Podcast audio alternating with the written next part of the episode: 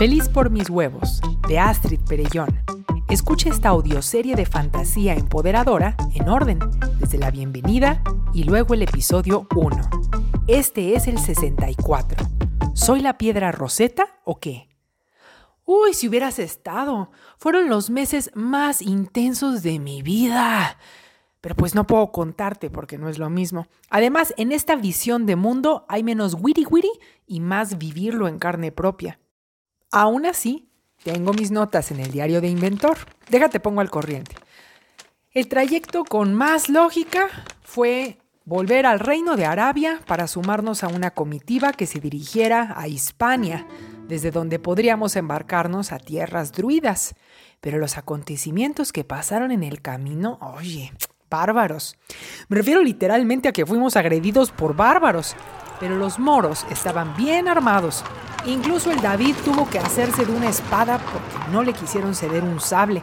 La empuñaba con tal destreza el hombre que hasta yo quise aprender. El hecho de que Atsu no se defendiera no fue bien visto entre los viajeros, por lo que el David también se encargó de iniciarlo en ese camino, insistiendo en que era prácticamente lo mismo que había aprendido sobre el ser, lo que ahora implicaba mostrarlo en el hacer. Atsu se paraba con gallardía y de repente nos distrajo una risotada. ¡La estás empuñando mal, tío! Ah, sí, tengo que hablarte del caballero del perejil. Debemos a este hombre la vida, de hecho, porque antes de tener armas, el David seguía en plan de no armarla de todos contra nadie. Atsu no supo qué hacer con los bárbaros porque ni pócimas ni venenos traía consigo. Y yo conozco todos los manuales de esgrima, pero eso no significa que pueda blandir un acero. La de mano y media, la espada, del David, era una ridiculez de aparatosa. Fuera de época, pero nadie, Nadie le iba a ceder sus preciados sables curveados. El chiste es que este tipo nos observó en las improvisadas prácticas y principalmente miraba a el David jadear y a Atsu lloriquear y más le intrigaba que a mí me dejaban opinar. En mi vida había visto nada semejante, profirió. Aprensivamente oculté mi ala, aunque había llegado a notar que nadie la advertía, ¿eh? Salvo la ocasión en el cementerio, nunca había vuelto a llamar la atención de manera peligrosa. A menos que se consideren peligrosas mis curvas cuando no traigo la túnica. Bueno, ya, déjame soñar que la abstinencia sí me está pegando cañón. Este hombre juraba que era de Castilla, pero hablaba tan raro que más bien parecía un esfuerzo de Astrid para la diversidad. Además no le paraba el pico. Sabed que pertenezco a un antiguo linaje. ¿Y eso qué tiene que ver con la espada? Que en lugar de escucharos cling cling, escucho jaja. ¿Jaja? La carcajada de todos mis ancestros mirándoos. Por eso le empecé a llamar bufonescamente el caballero del perejil. Su nombre, dijo, era Perellón y yo, que conozco todos los árboles genealógicos, no ubicaba de dónde había salido este fantoche.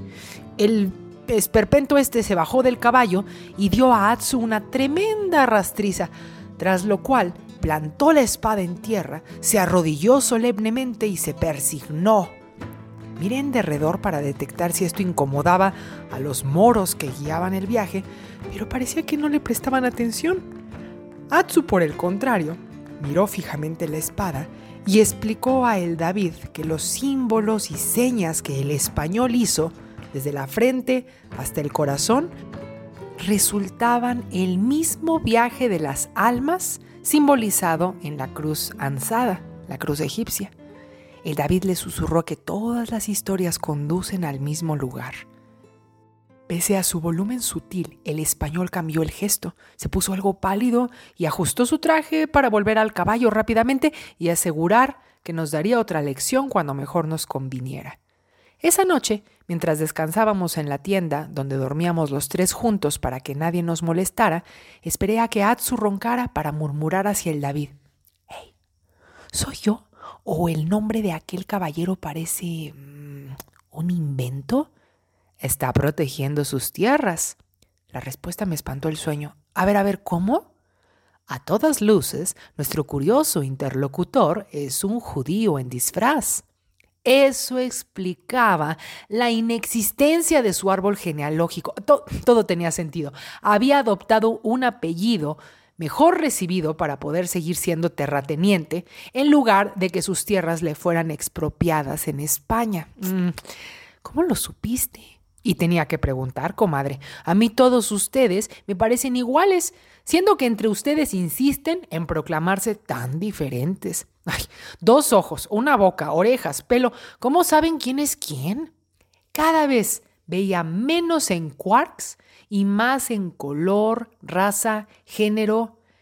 Eso me hacía sentir ah, fuera de lugar en todos lados. Desearía volver a sentir que pertenezco entre ustedes por el simple hecho de estar viva.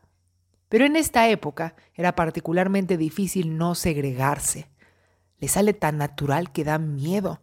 Imagínate entonces el trato que nos tocaba, ya que éramos un moro nihilista, un egipcio anarquista, interceptados por un judío errante haciéndose pasar por español, y yo, descifrando sus acentos para comunicarse. ¿Qué era yo? ¿Su piedra roseta, acaso? ¿Y cómo lo supiste? insistí junto al oído del David. Porque se persignó como aquel que está transitando por Keter, Tiferet, Binach, Chochmach, para luego callar, en lugar de besar el signo de la cruz en sus dedos. Oh, asentí comprensiva. Sí me había hecho más observadora, ¿eh? Y sí me había sumergido en el mundo oculto, donde no hay final a la escalera de Jacob. Por cierto, el resto del viaje, el caballero del perejil, prefería pasarlo con nosotros y lo traté con menos rudeza.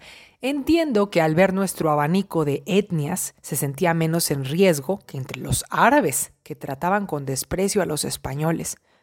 Había adoptado a Atsu como su pupilo. Un día, cuando se tomaron una pausa del entrenamiento de Atsu, me atreví a pedirle algo. E, el David, por cierto, no estaba cerca, pues agradecía haber cedido la enseñanza de la espada, no teniendo el mínimo interés en el desgaste físico. Yo, por el contrario, sentía que tenía mucha energía y que algo debía hacer con ella. Enséñame, proclamé sin modestia de género. El caballero del perejil me miró fijamente. Sentía que estaba a punto de decir que no por las habladurías que se desatarían, pero finalmente dijo, Te enseño, pero detrás de esa colina. Y lo seguí para ponernos a cubierto de los mirones. Y me enseñó todo sobre la espada. No, en serio. No. Para la risa, en, en verdad que aprendí posturas y pases. Basta, te digo, que sí aprendí esgrima. Pues ¿quién crees que soy? Bien lo dicen, cría fama y échate a dormir. Esa noche dormí como bebé toda la energía revitalizada, los chakras alineados. Oh, bueno, pues, que una cosa me llevó a la otra.